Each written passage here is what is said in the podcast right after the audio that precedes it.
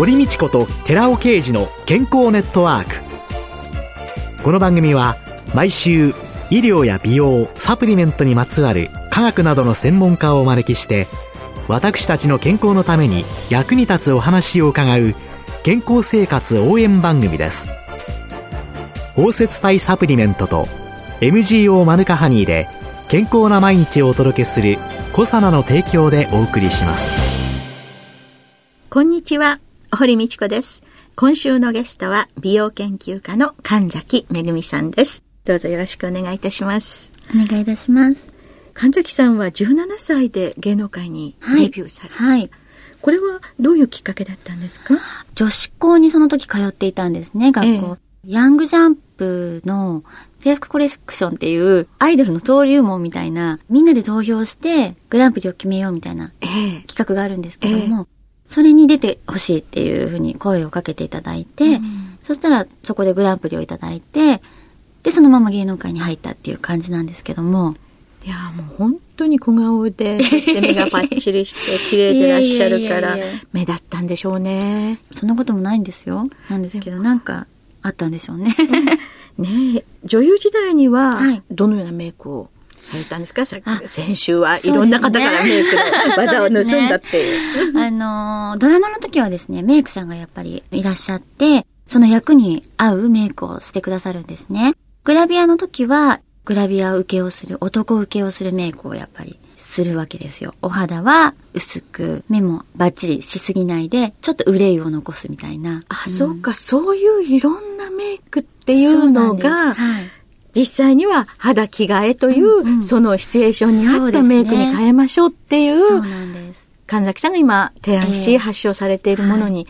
考えがつながっていくんですかね。そうなんです。なんで全く違うじゃないですか、うん、あの男の子受けするメイク、うん、女の子受けするメイク、うん、はたまたその旦那様だったりとか彼氏のお母様お父様に会う時に違うじゃないですか、なのでそういうメイクを実践で積んできましたね。いろんなシーンでいろんな自分の顔っていう勉強ができたので、本当に私にとってすごくかけがえのない時間だったなっていうのは今になって思いますね。うん、その時はちょっと苦しかったりね、10代の私にはちょっと辛いこともありましたが、心をね、鍛えていただいて、うん、今につながってるなっていうのは思います。うん、苦しみのね、中にいらっしゃる人にとっては、ええ、それは良い経験になりますよとか、うんうん、後から考えれば、それはとってもためになったっていうふうに振り返ることができるようになると思うんですけれども、その中にいる時には、そうなんですよ。わかりませんもんね。そうなんです。なので私も実はあの高校生の時に普通の学校だったんですね。芸能活動しちゃいけない学校だったので、ものすごくやっぱり風当たりが強かったんですよ。まあ女子校っていうのもありましたし、そこがなんで私乗り越えられたんだろうって思った時に、はい、やっぱりこう、仕事もあったっていうのもありますし、ええ、自分で自信を持てるものがあったっていうことだったりとか、あとね、メイクもすごく私に力をくれたんですね。その、綺麗になった自分に自信を持つことで、こんなことにへこたれている場合じゃないっていう、こんなことにつまずいてる私じゃないっていう、プライドを持つことができたっていうのが、そこがね、私がすごくメイクに惹かれたというか、心を奪われたきっかけだったんですけども、表面だけの綺麗じゃなくて、時に勇気をくれたりとか、自信をくれるっていう力があるっていうのを知ったんですよね、メイクに。うん。なので、なんかすごく素晴らしいものだなと、うん、思ってます、今でも。いろんな節目でやっぱり助けられてるんですよね、メイクに。考えたら、意地悪した人、うんその時の顔は綺麗じゃないでしょうね、うん、そうなんですよ。意地悪な人たちを見て、うん、私はもうこんな意地悪な人には絶対なりたくないってずっと思ってたんですよ。もう泣くんだったら笑っていこうっていう、私の中でポリシーなんですが、モットーというか、同じ時間を過ごすんだったら、マイナスじゃなくて、ハッピーに生きようみたいな感じが、心にしっかり刻むことができたので、うん、よかったなって思うんですよ。今はね。うん、今はね。そう、でも辛いですよね、うん、最中は。そうですよね。うんうんうん。まあ今学校でいじめに遭ってる方がいらしたら、うん学校だけじゃないんですよね。うん、そうなんですよね。小さな小さな世界の中で、うんうんもうその生活しかない中では逃げようもない、うん。でもちょっと立ち止まって、うんうんね、5年後の自分はどうやってるだろうか、その時綺麗でうん。いられるように、うん。どうしたらいいか、うん。うん。笑って過ごせたら笑えない時もいっぱいありますけどね。そう、あるんですけどね。うんでもいろんなものを乗り越えてらしたから、そしてその乗り越えてきた自分のハッピーを、ええ今度はいろんな方にお裾分けを、うんうんというののサロンなんですかね。そうなんです。誰かの人生変えることはもちろんできないんですけど、なんかちょっとしたきっかけになればいいなっていう。1ミリでもちょっと手伝いができたらいいなというか、うんそういう思いで本を書いたりとか、サロンで関わらせていただいたりとかしてるんですけども、多分なんかのきっかけなんですよね。つまずいちゃったりとか、私よくつまずいたり、実際にじゃないですよ。うん。心で、心がつまずいたりとか、うん。大きな穴に入ったりとか、トンネル入ったりするんですけど、うん。でも、ちょっとしたきっかけで、ポーンって外に這い上がることができたりするので、うん。なんかそんなきっかけになれたらいいなっていうのはすごく思ってます。美容研究家としても活動しようってこう、はい自分の中で意思決定をしたっていう、そういう転機っていうのは何だったんですか、は、私はね、一人で子供たちを育てていこうって決意した時ですね。今私シングルマザーなんですが、今年中学生の息子が一人と。え、中学生ですか？そうなんです。それと小学3年生の今年3年生になる息子がいるんですが、ええさて、女で一人で、この二人をどうやって幸せにしていこうって思った時に、何か自分だけにしかできないことを発信をしたりとか何か作り上げていかないと、女は一人で育てていけないなって思ったんですよ。何かしなきゃいけない。はいって思った時に、これが私の幸せな部分ではあるんですが、周りのそういうご縁もあって、神崎さんはこういうのがすごく長けてるから、これに挑戦してみたらどうだろうって背中をボンボン押してくださる方がやっぱりいたんですよね。本当に運が良かったというか、ご縁に恵まれたなって感謝してるんですけども、それがきっかけですね。それがやっぱり一番大きな力になっていて、もう何度も思うわけですよ、もう。自信なくしたりとか、私なんてって思ったりとか、繰り返しじゃないですか、生きてると。というふうに私自身は思うんですが、神崎さんを見ている限りにおいては、そんなことはないように見えてしまうもうというね。本当にその繰り返しで、うんでも、引き下がれないわけですよ。大事なもの二つ抱えてるんで。そうですね守らなきゃいけないものがあるそうなんです。うんなので、すごくいい力ですね。私にとっての息子たち。うんなので、ちょっと折れても、すぐ立ち直ることができるし、まあ、全身あるのみというか、中学生の息子さんなんかと歩いていると兄弟にしか見えないでしょ。いやいやいや。もうそんなことないんですけど、でもそれを目標にしてます。彼が大学生とかになった時に、うん彼女と見間違えられるぐらいの若さはキープしたいなっていう大きなこう野望を胸に 日々過ごしております。神崎さんがその芸能界にいらした時に、い、ろんなメイクを必死になってメモをされた。えデパートええ。をずっと 一日情報収集するという、まあはい先週伺った、ええその熱心さやそういうものに一途に望まれる姿を周りの人がご覧になってれば、ええ。やっぱり応援したくなるんでしょうね。ね若い時の私は、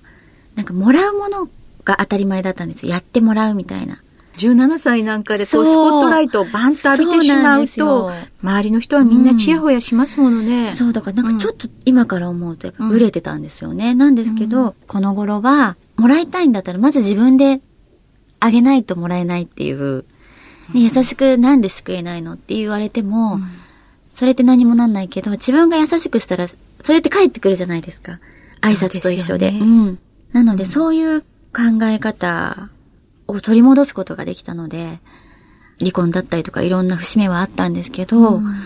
どれ一粒取っても無駄なことはないんだなっていうのを今感じていて、ね、本当メイクのことをね、ええ。いろいろお伺いしたいというふうに最初すごく思ってたんですけれども、ええ。神崎さんはい。のその今までのご経験とかね、今このメイクというものにね、一生懸命取り組んでらっしゃる、はいその背景、えー、それをいろんな形でお伺いできたことは、私はとっても楽しかったし、とっても嬉しかったし、で、伺いたかったメイクのことに関しましては、はい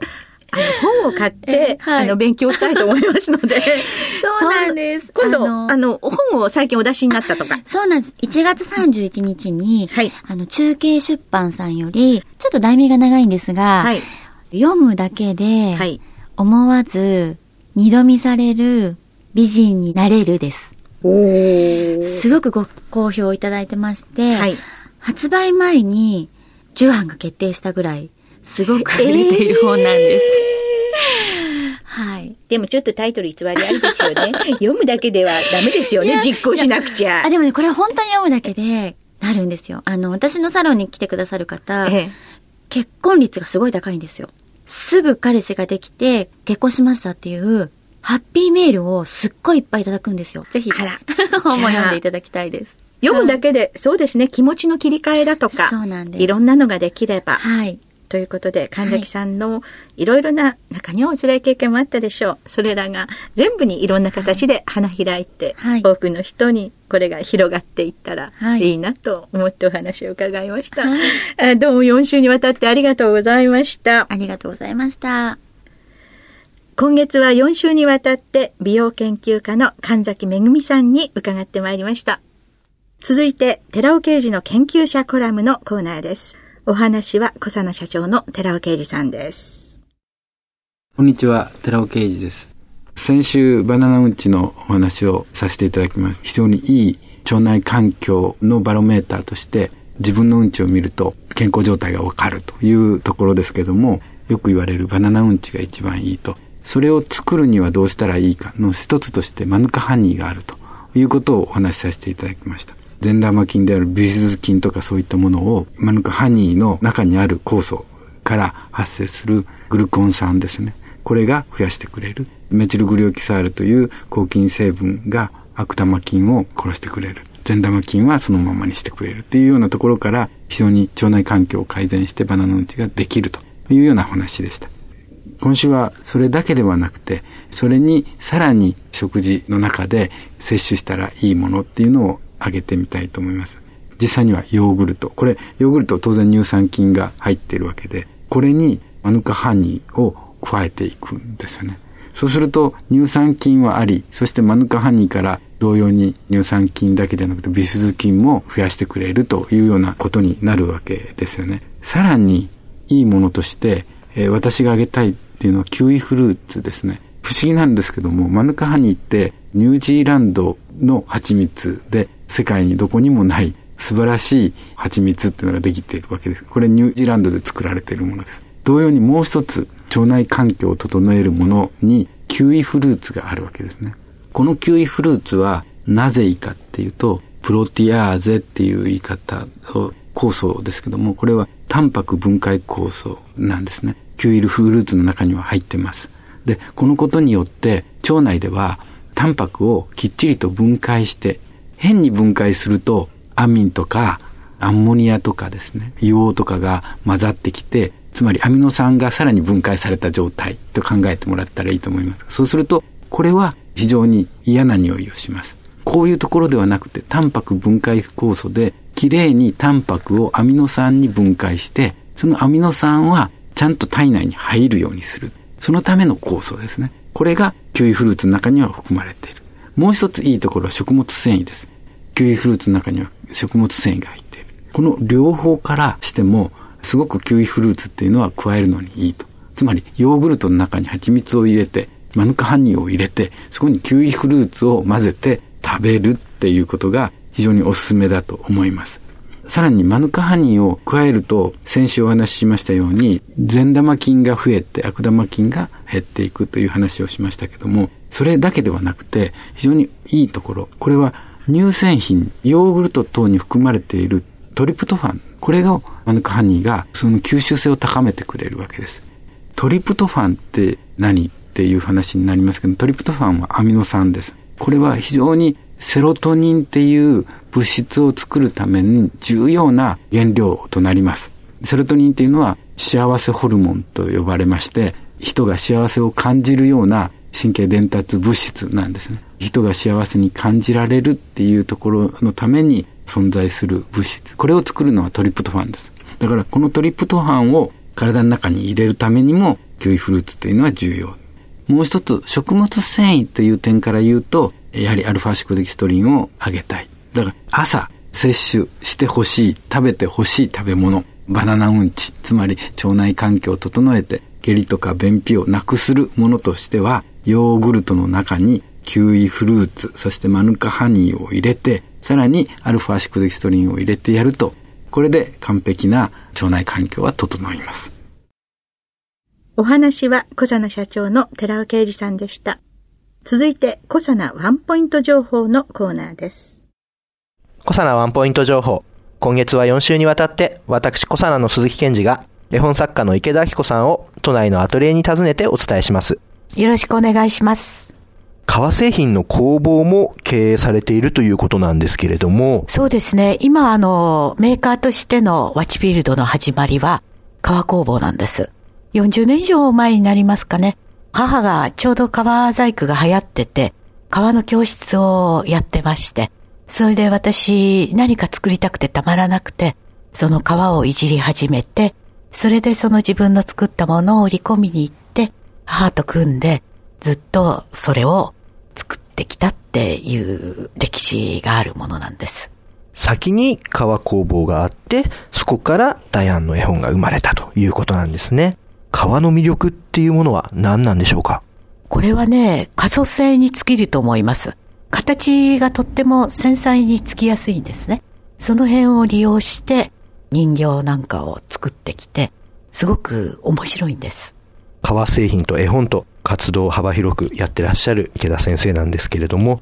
今後どういったことをやっていこうと思っているのか、ご紹介いただければと思います。まずは目前の松屋での原画展への制作っていうものにもう全力投球、これまでないぐらい働いてますから、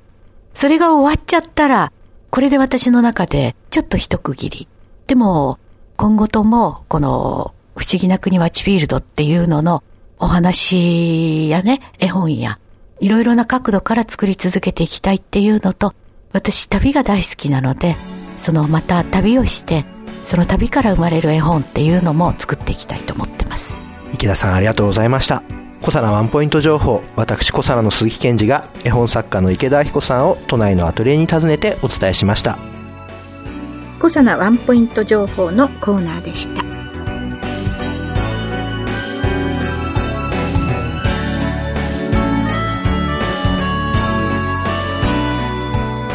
ここで小佐奈から番組お聞きの皆様へプレゼントのお知らせです美肌のための3つの力レチノールコエンザイム Q10 Rα リポ酸を環状オリゴ糖で包み込むことによってその安定性と肌への浸透性を高めたコサナの基礎化粧品シクロラボラトリトリプルエッセンスを番組お聞きの10名様にプレゼントします。プレゼントをご希望の方は番組サイトの応募フォームからお申し込みください。当選者は3月4日の放送終了後に番組サイト上で発表します。コサナの基礎化粧品シクロラボラトリトリプルエッセンスプレゼントのお知らせでした。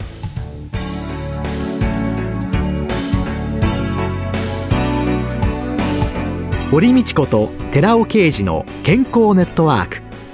この番組は包摂体サプリメントと MGO マヌカハニーで健康な毎日をお届けする「コサナの提供」でお送りしました。